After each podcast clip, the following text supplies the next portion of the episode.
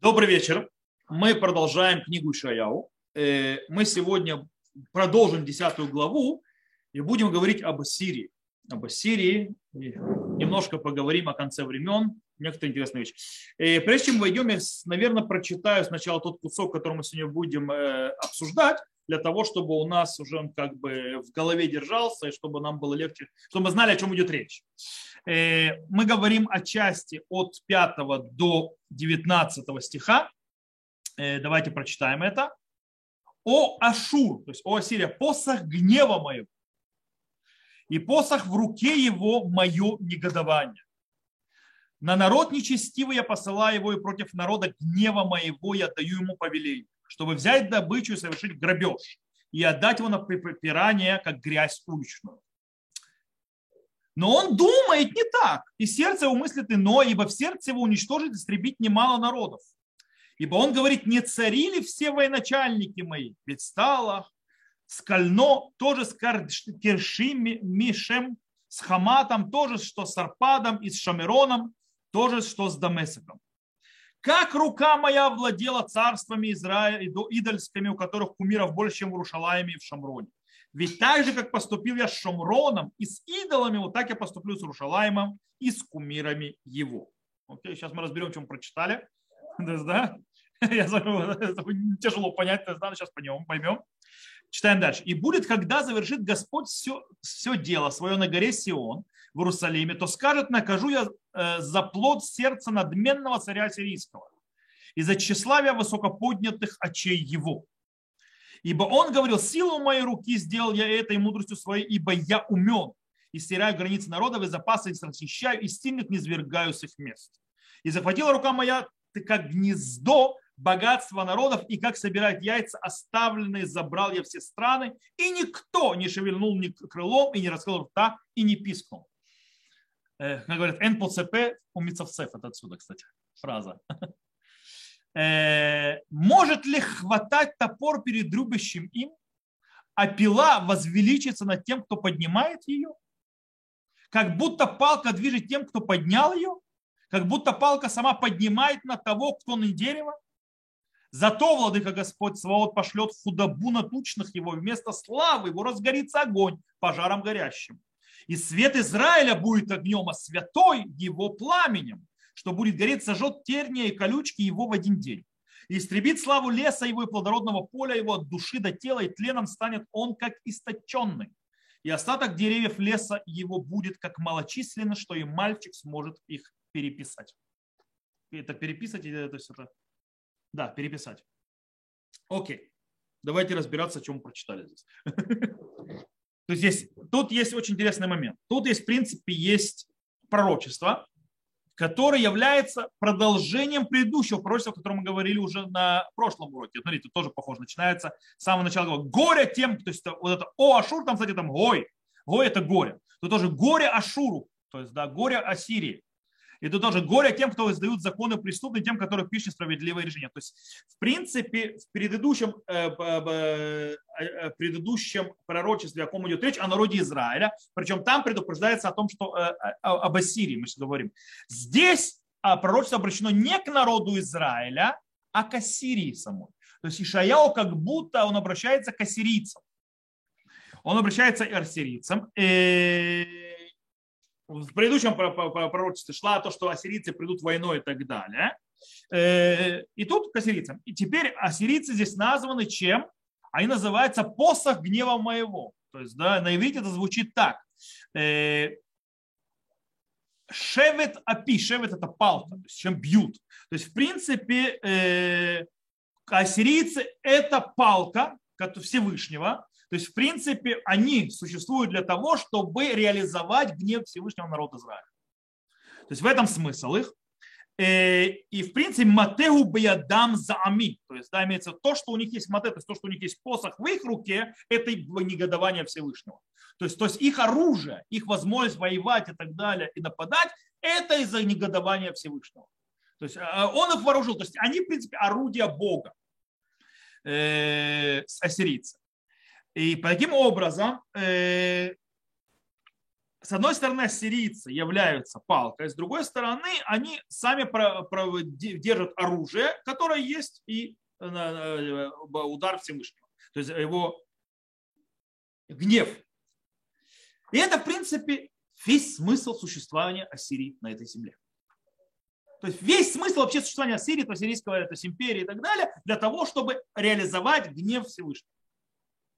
И все их победы, вся их сила существует только ради гнева, то есть гнева Всевышнего. Не более того. И, и в шестом стихе уже следующем, то есть в принципе уже начинает объясняться, для чего они, то есть э, они являются этим посохом гнева.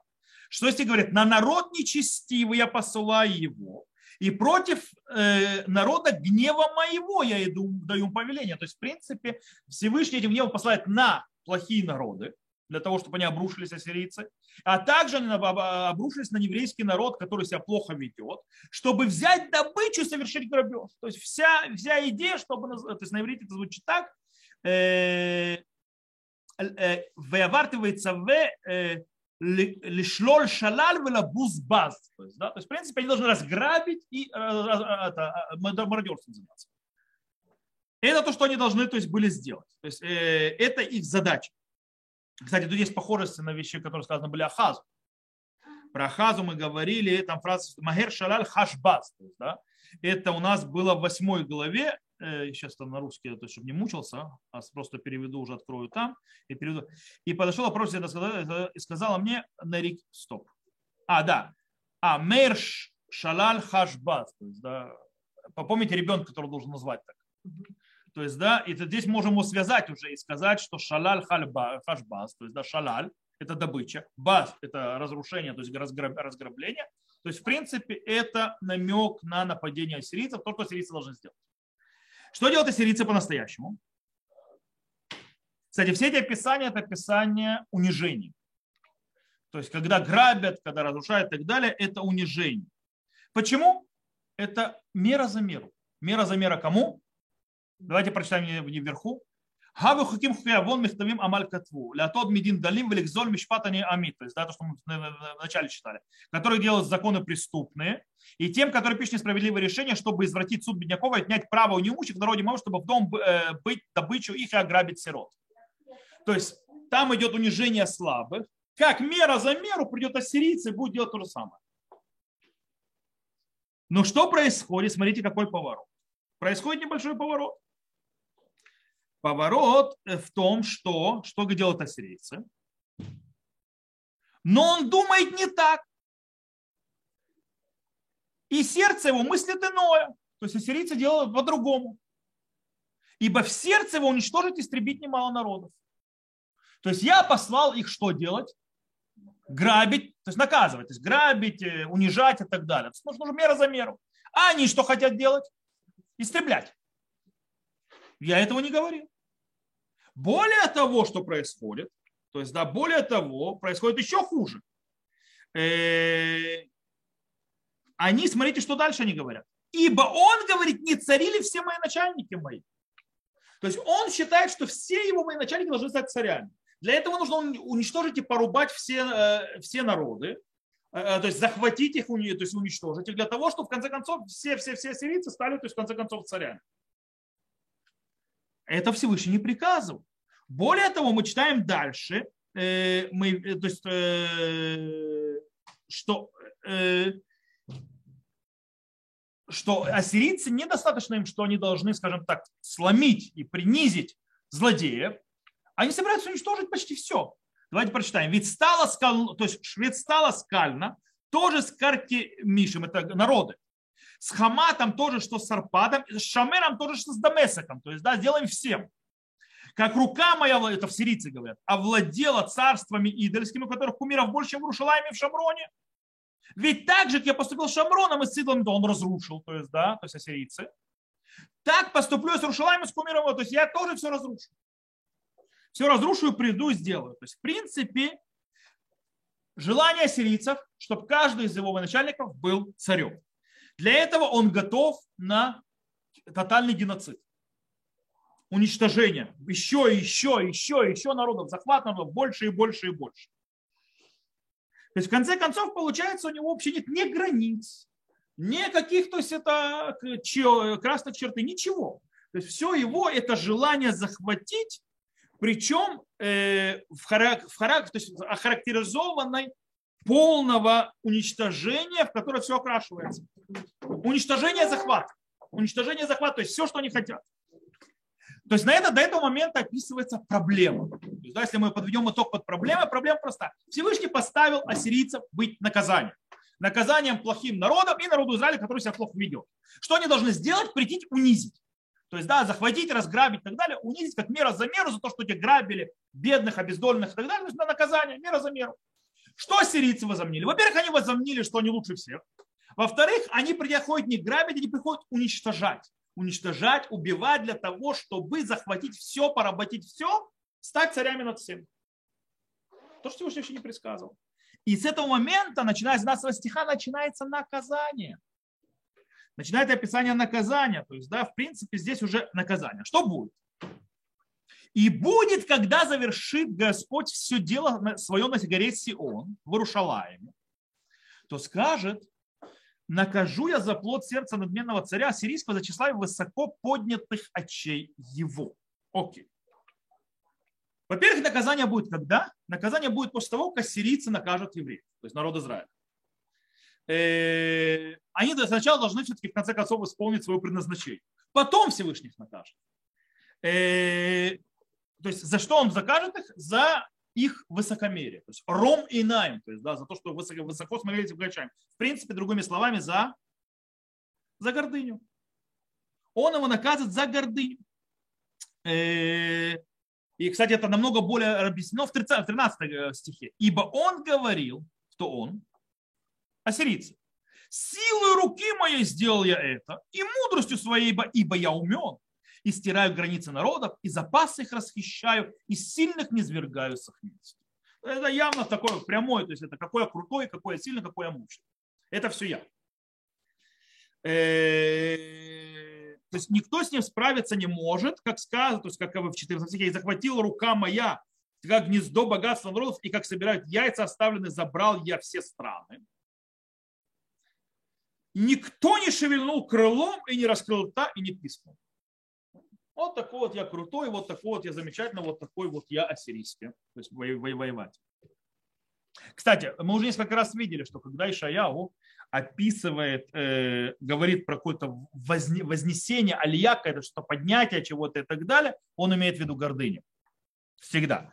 Э, допустим, в ותמצא כקן ידי לחיל העמים וכאסף ביצים עזובות כל הארץ אני אספתי ולא היה נודד כנף ופוצה פה ומצפצף. Это стих, который сейчас прочитал, то есть только на иврите, и снова это все понятно. То есть, в принципе, я поднялся высоко, я собрал яйца. Где яйца? В гнездо, но они высоко. То есть я добрался высоко, я все собрал, все принадлежит мне и так далее. Окей, хорошо. Э, проблема с гордыней. Но есть еще одна проблема, которая поднимается, которую обозначает ассирийцы. Которую стоит обратить внимание. Смотрите, что он говорит в 14 стихе. «И захватила рука моя, как гнездо богатств народов, и как собирать яйца, э, э, прошу прощения, э, 13 стих, прошу. Ибо он говорил, силой руки моей сделай это и мудростью своей, ибо я умен, и стираю я границы народов и запасы расширяю. То есть фраза «и стираю я границы народов». О чем идет речь? Это сразу нас отсылает куда? Это нас отсылает к главе Гаазину. В главе Гаазину едят следующие стихи. Схор ямот олам, э, бино шнот дорвадор, шааля виха вегицат кнав йомрулха, беганахель ильон гоим, беафридоб бнадам, и цев гвулотамим лемиспар Израиль. Давайте я сейчас вам то есть это открою сейчас Азину, чтобы я могу, конечно, перевести, но лучше, когда это уже переведено э,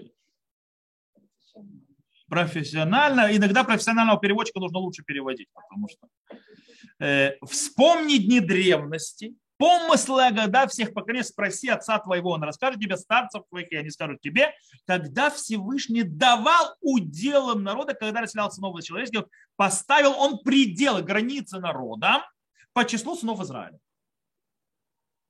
Эти стихи в главе Азину говорят напротив чего? Они говорят напротив то, что называется Дора Флага. То есть э, поколение, которое строило Вавилонскую башню. Э, потому что то есть, тогда Всевышний смешал народы, разделил и так далее. Э, и поставил тогда им границы. Причем создал народы по количеству Израиля, имеется в виду 70, 70 народов, по количеству, скорее всего, то есть количество сынов Израиля, спустившихся в Египет. То есть 70 сынов Израиля и так далее.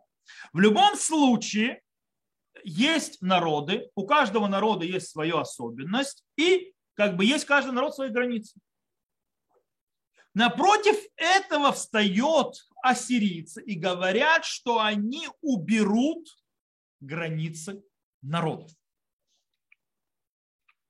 Сотрут все границы между народами. Кстати, в устной торе это более ярко выросло. То есть сказано про Санхирива, Санхирив это сирийский царь, что Санхирив бельбель это умот.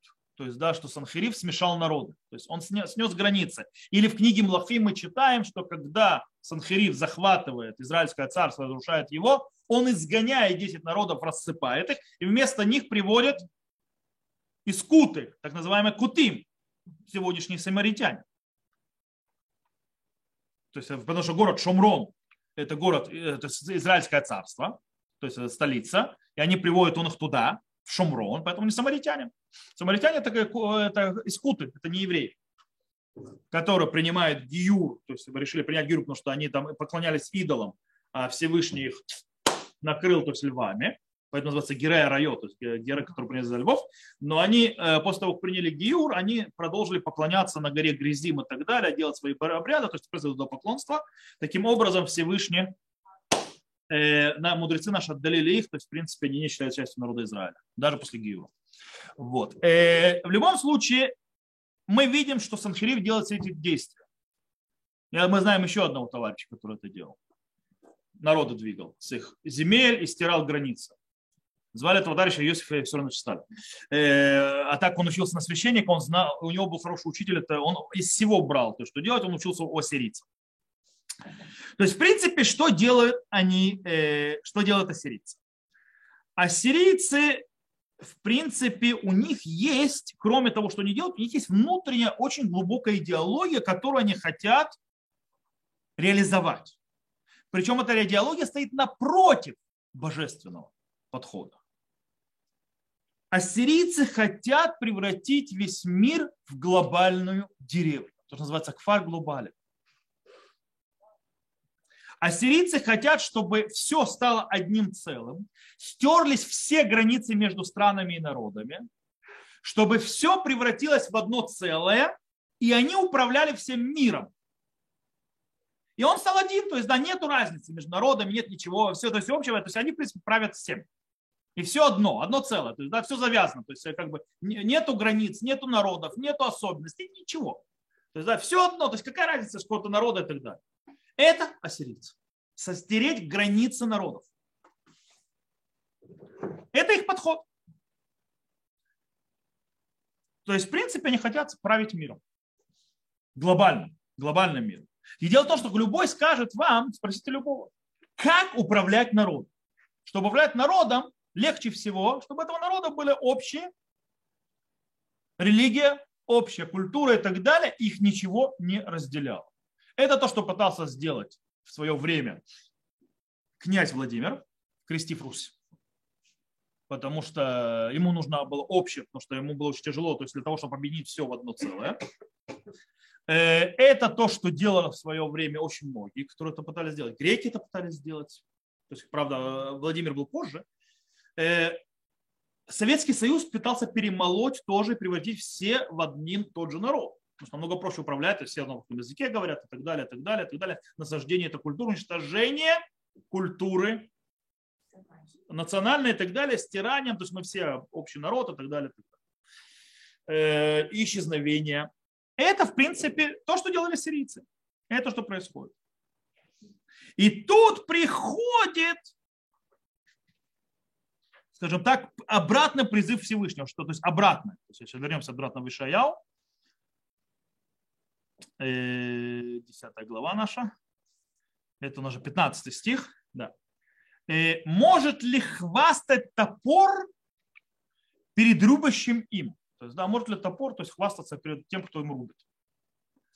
А пила возвеличится над тем, кто поднимает. Мы помним, да, то есть э, вообще ассирийцы это орудие в руках Всевышнего. Может ли вот это вот мое орудие надо мной, то есть как бы это против меня что-то делать? Как будто палка движет тем, кто поднял ее, как будто палка сама поднимает на, то, на, на того, кто не дерево. То есть сама палка может подняться на что-то. То есть невозможно, чтобы человек, то есть, да, э, то есть невозможно, чтобы человек постал против Всевышнего. Невозможно тот, кто орудие встал против того, кто пользуется этим орудием. Невозможно то, чтобы палка, э, называется, как-то что-то командовала тем, кто ее поднимает. Так это не работает. Теперь, в чем наказание ассирийцев? Что с ними будет? Сказано свыше, а зато владыка Господь э, Цвот пошлет худобу на тучных его, и вместо сла его разгорится огонь пожаром, пожаром горящим. О чем идет речь? Э, что такое разон? То есть на иврите это звучит так. Э, Лахен и шлаха адон ашем цваот бешманав разон. То есть в его в жирах даст разон. Разон это голос. Что имеется в виду? Это показывает, то тучность – это то, что он расширился. А его что сделал Всевышний? Он его сузит. То есть, в принципе, снова э, мера за меру. Ты себя расхвалил, называется, раздулся, а мы тебя будем сужать. И, и против, то есть этого будет все, что в принципе все, будет, э, все сгорит. Э, где, то есть кто будет этим огнем, который все спалит в Ассирии? Читаем. Этим огнем будет никто иной, как и свет Израиля будет огнем. А святой его э, пламенем, то есть да, Всевышним, если будет пламенем, что будет гореть и сожжет тернии и колючки его в один день. О, здесь красивый намек есть. На что здесь красивый намек есть?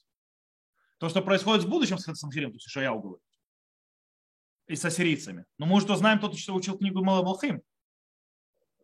Тот, кто учил книгу Малахим, мы знаем, что произошло когда Санхирив со своим войском пришел в Иерусалим и встал напротив стен, они все умерли в один день, кроме Санхирива и, там, и все, то есть глобально. Все 180 тысяч это, войск, которые он привел, 180 тысяч солдат он привел, все умерли в один день, в одну ночь. Э, явный намек. То есть, да, и что происходит дальше? Вышар эц яром из пар юбы венары катем. То есть, да, что происходит? И остаток деревьев леса его будет как малочислен, что и мальчик сможет их переписать. То есть, да, имеется в виду, что ничего от них не останется. Э, но, обратите внимание, нет полного уничтожения. Почему нет полного уничтожения? Потому что Всевышний хочет, чтобы они прочувствовали позор, они, то есть, возгордились, их нужно унизить. Когда уничтожаю, унижения нет. Унижение, полное чувство унижения, когда я из такого вот большого сделал пу, и ты остался очень маленьким и, и, и потерял всю славу и уходишь ни с чем. Причем Санхариф действительно ушел отсюда с ни с чем. Санхариф, более того, он царство потерял в Ассирии, потому что он ушел отсюда побежденным, разбитым, малочисленным. Это то, что делает Всевышний. То есть, да, э, когда так мало осталось, это самое большое унижение для гордеца. То есть, в принципе, кстати, э, на этом заканчивается это, это пророчество. И это пророчество является э, очень многим, то есть, скажем так, на э, поход, на, скажем так, мешан, то есть, да, то есть, как бы опора многим пророчествам у Ишаяу. То есть, потому что эта идея, э, то есть идея, какая идея, то есть, э, скажем так, опускание носа гордецам, война против гордыни, что в конце концов, что Всевышний будет в конце Э, в конце он идет, то есть вниз Гавашем Леваду, то есть да, что Всевышний останется один, то есть да, он будет един и так далее, э, а, а человечество, которое слишком сильно гордились, и люди, которые сильно гордились, будут понижены, она повторяется у Шая очень многих пророчеств.